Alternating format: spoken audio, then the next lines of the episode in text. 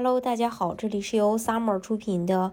加拿大移民，我是 Summer，欢迎大家在听节目的同时发弹幕、写评论。想了解更多的移民资讯，可以加我二四二二七五四四三八，或者是关注公众号“老移民 Summer”。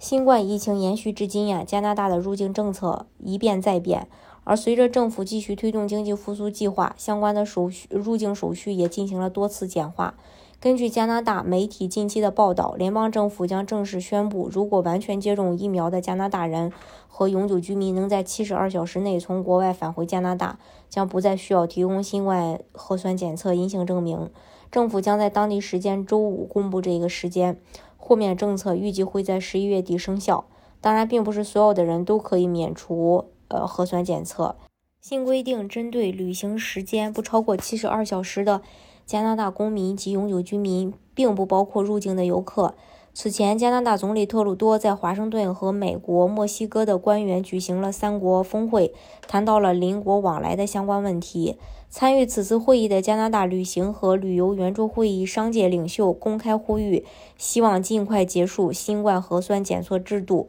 简化美国、加拿大、墨西哥之间的边境管制，推动经济复苏。本月早些时候，加拿大商会领袖佩林。呃，比蒂率先表示，如果进入加拿大的人能证明自己已经完全接种了两剂疫苗，就应该符合加拿大的疫情低风险标准。加拿大、美国、墨西哥三国领导人应该优先考虑解决边境问题，摆脱不必要和已经过时的旅行规定。这些政策将有助于加拿大企业员工重返工作岗位，让经济竞争回到正常轨道。目前，美国采取了与加拿大不一样的方式。现在进入美国的完全接种疫苗旅客也需要出示新冠阴性证明，但可以选择快速抗原检测，只需要花十美金就能很快拿到检测结果，不影响后续的旅行。在这种情况下，前加拿大外交部长约翰曼利表示，新冠检测的规定应该完全取消，不仅。呃，这个不局限于短途旅程，对完全接种呃疫苗的旅行者进行强制性的核酸检测要求是没有科学根据的，应该取消。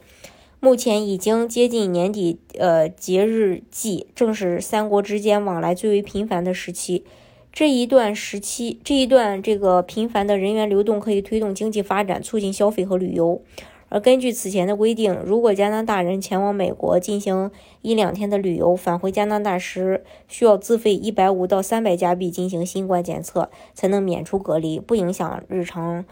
工作和生活。虽然有些加拿大人可以在美国进行免费检测，但通常需要等待二十四小时甚至更长的时间才能拿到结果，造成了极大的不便。预计加拿大政府公布的新政将在本月底生效。圣诞节和新年期间，预计会有许多加拿大人前往美国进行短途旅行，但需要注意，如果出国旅程超过了七十二小时，仍需要提供新冠检测证明。